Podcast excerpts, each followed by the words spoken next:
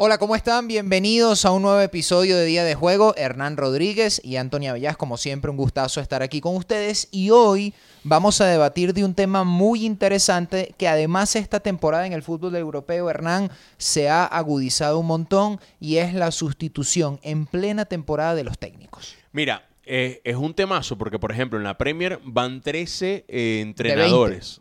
13 entrenadores que han eh, sufrido cambios y, y esto es un número llamativo.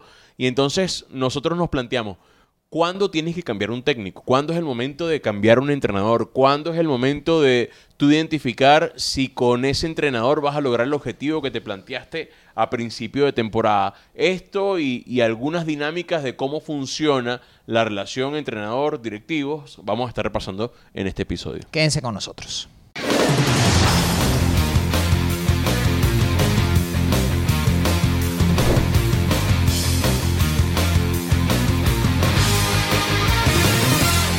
Bienvenidos a una nueva edición de Día de Juego. Hoy es un capítulo para...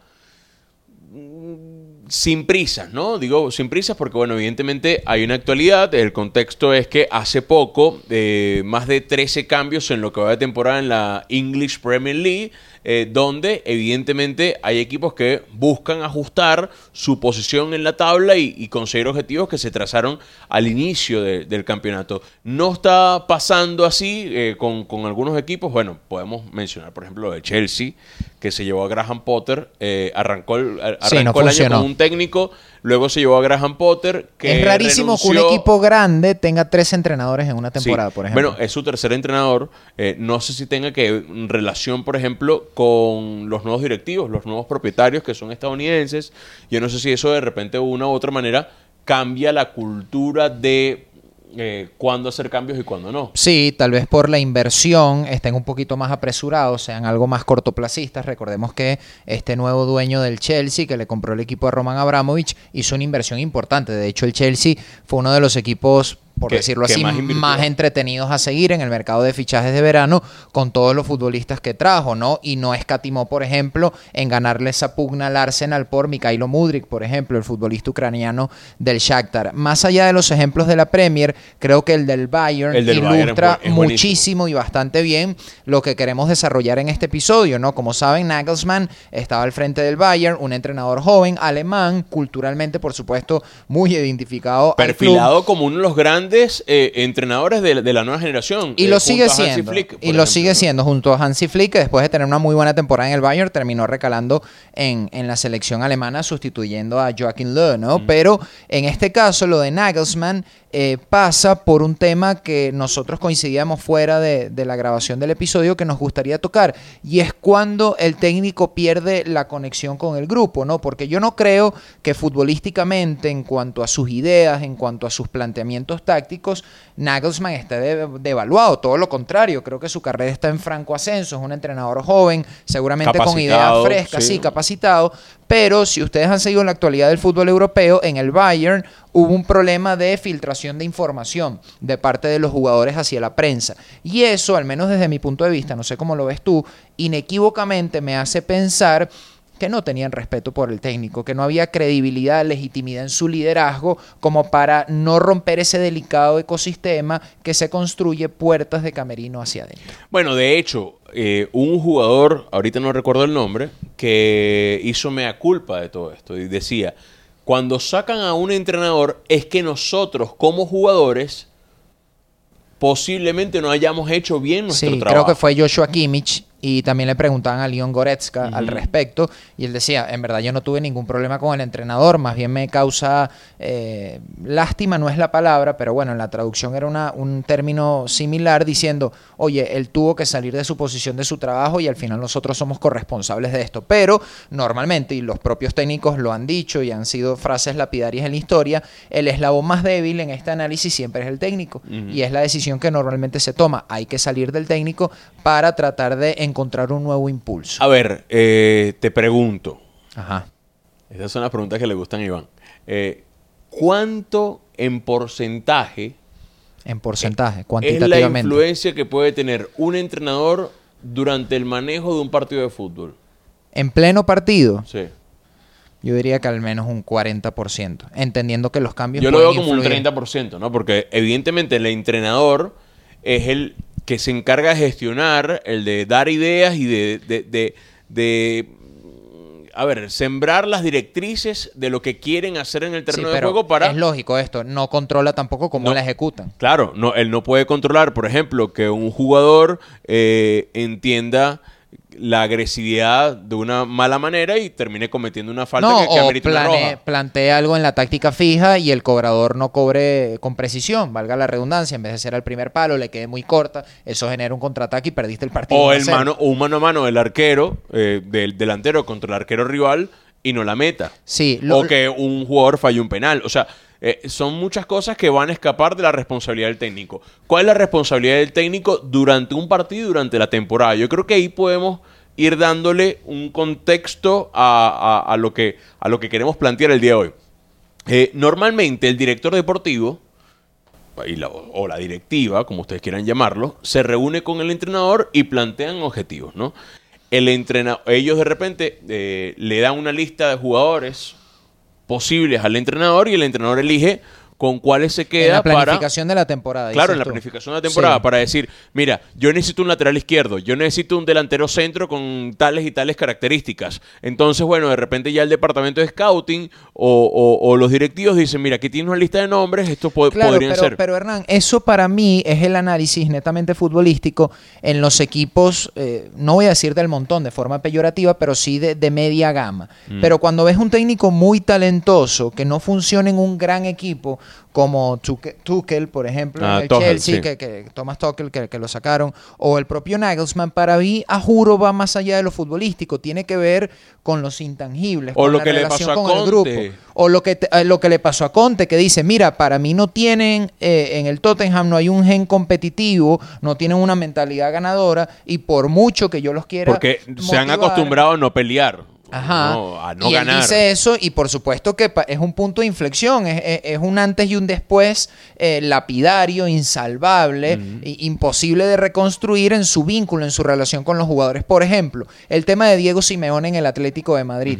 Cuando el Atlético de Madrid no tiene tan buenos resultados, Normalmente, al menos lo que yo he podido leer en la prensa, en los análisis, no es que Diego Simeone plantee mal los partidos o que futbolísticamente hablando en cuanto a sus conocimientos se haya quedado desfasado o algo por el estilo. Se habla de que el discurso está agotado, de que motivacionalmente él ya no conecta también con el grupo, con los jugadores. Y para mí ahí es donde está el punto neurálgico de lo que estamos hablando. Cuando el técnico pierde la confianza de los futbolistas, cuando no encuentra la forma de legitimar su liderazgo, de ganarse y de construir el respeto para que lo escuchen, Que el para mensaje que no llega. confíen en sus, en sus ideas y no solo ideas dentro de la cancha, también en la forma de ver, de vivir el fútbol. Hay jugadores que hablan de lo que les exige Pep Guardiola, por ejemplo, fuera de la cancha, los descansos, la alimentación, no viajar a eventos deportivos en otros países como el tenis o la Fórmula 1 porque te genera un desgaste por los cambios horarios, por las olas de vuelo, el compromiso que te pide en torno a tu profesión,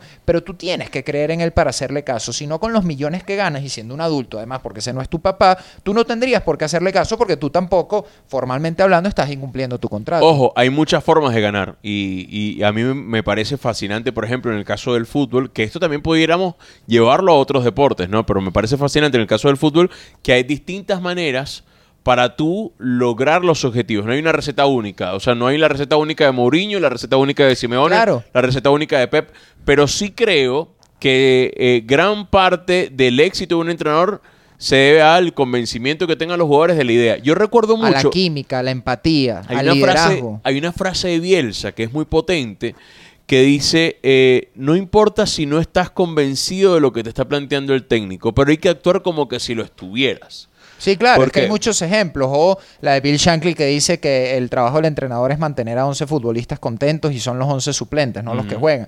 Entonces eso habla de la armonía del grupo. Ojo, y por otro lado hay que entender a los directivos porque a veces, bueno, a veces no, eh, eh, el futuro de un club, por ejemplo, Depende de lo que pase el domingo con esos 11 jugadores que salen a la cancha. Sí, Y- como modelo está- de negocio es así. Claro, y, y ahí está involucrado el jefe de prensa, el médico, el utilero, el fisioterapeuta, el psicólogo, el narrador. O sea, dependen en gran medida de lo que pase ese día. Porque, bueno, evidentemente, si, por ejemplo, eh, un equipo no logra mantenerse en primera división, van Más a- dramático. va- el, el nivel de ingreso va a bajar y, lo, y, y no van a poder mantener la estructura operativa que ya venían Sí. eh, eh, manejando. El proyecto cambiaría por completo. Bueno, nosotros todavía seguimos desmenuzando el tema. Vamos Está como bueno, siempre. ¿eh? Está bueno, sí. Vamos como siempre al entretiempo. Quédense con nosotros y al regreso seguimos hablando de esto.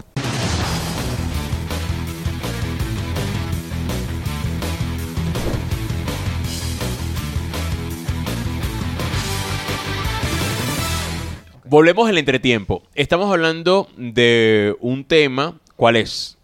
¿Cuándo cambiar el- al entrenador? ¿Cuándo es el momento de hacer un cambio en la dirección técnica de un equipo? Tú me tienes una pregunta fuera del aire, ¿cuál es? Sí, eh, no te la quise adelantar para que no pensaras en la respuesta. Por ¿Qué cierto, ya estamos completos. El equipo en el, en el episodio pasado no estaba completo. ¿Quién está? Faltaba Gerard. Aquí. Steven Gerrard. Mira, que además es entrenador, ¿eh? Sí, es Es entrenador. muy buen entrenador, creo muy, yo. muy buen entrenador. Cuidado si en algún momento va a ser entrenador del Liverpool. Bueno, creo ¿Te que es el, que sueño de muchos. No, no va a pasar. No va a pasar. No, no va a pasar. Bueno, por tu bien espero que no. Mira, sí, la pregunta, si tú fueses director deportivo, en este caso presidente de un club, porque creo que el presidente en este tipo de decisiones también se involucra, ¿no? Es que depende. Eh, eso es un punto clave que vamos a hablar. Pero Ajá. cuando incide económicamente en todo, sí. Ah, bueno, claro, si el, eh, si el dueño es tipo Berlusconi, por ejemplo, Berlusconi O en su momento el del Real Milan, Madrid que no tiene muy clara la figura de director deportivo y siempre se habla de Florentino Pero- Pérez ante la salida o llegada de pero el Real. Madrid es un club de socios. O sea, tiene un presidente que evidentemente maneja muy bien todo lo que tiene que ver con el poder, pero el Milan, por ejemplo, que es un único dueño, por muchos años respondía a la filosofía que imponía Berlusconi. Berlusconi quería que todos los futuristas tuvieran buen pie y así fichaban a jugadores en, en el Milan bueno, en su pero momento, no estoy de acuerdo con ese tipo de planteamientos que no tengan como el respaldo de método científico necesario. Claro. porque, eh, te Eh, puede salir bien, es pero que- si, eh, si hay una tragedia deportiva en el sentido de que desciendes o quedas fuera de puestos europeos para un equipo como Milan, ah, bueno, Ojo. tú querías todos con buen pie y no planificaste bien el hay, equipo. hay presidentes que saben y que tienen, la- bueno, con muchos años de recorrido en el fútbol, que saben identificar cuando están pasando cosas que deben ser cambiadas. Sí, pero en- creo yo que debería ser una decisión Pero- pero la- mancomunada con el volviendo a equipo la de trabajo. Sí, volviendo a la pregunta. ¿Qué elementos tomarías tú en consideración para decidir si un técnico sigue o no? Por ejemplo, la relación que tú identifiques con el grupo o hablaste con los capitanes, los resultados deportivos, y yo estoy de acuerdo contigo en función de los objetivos que se plantearon hacia final de temporada o lo que creas tú en la capacidad del técnico, porque en Osasuna pasa eso. Osasuna había tenido malos resultados y el presidente del club dijo... eh, el técnico que tenemos ahora en la actualidad, creemos firmemente en él y nos vamos a mantener con él porque es nuestro líder y sabemos el potencial que tiene. ¿Qué tomarías tú en cuenta? Mira, eh, bueno, En un momento de crisis, le- por Le está supuesto. pasando al Liverpool. Mucha gente dice que el Liverpool está en crisis por, por los resultados deportivos. Pero volviendo. ¿qué- Sentimientos aparte, ¿qué harías tú en el cuál- Liverpool? ¿Cuáles son las cosas? Bueno, primero, evaluar el potencial de la plantilla. ¿No? Eh, evaluar también el contexto de la plantilla, porque yo puedo tener una muy buena plantilla, pero si tengo siete jugadores Ajá, lesionados, pero el potencial de la plantilla, ¿en qué sentido? Si ya en teoría se planificó como todos esperaban a principio de temporada.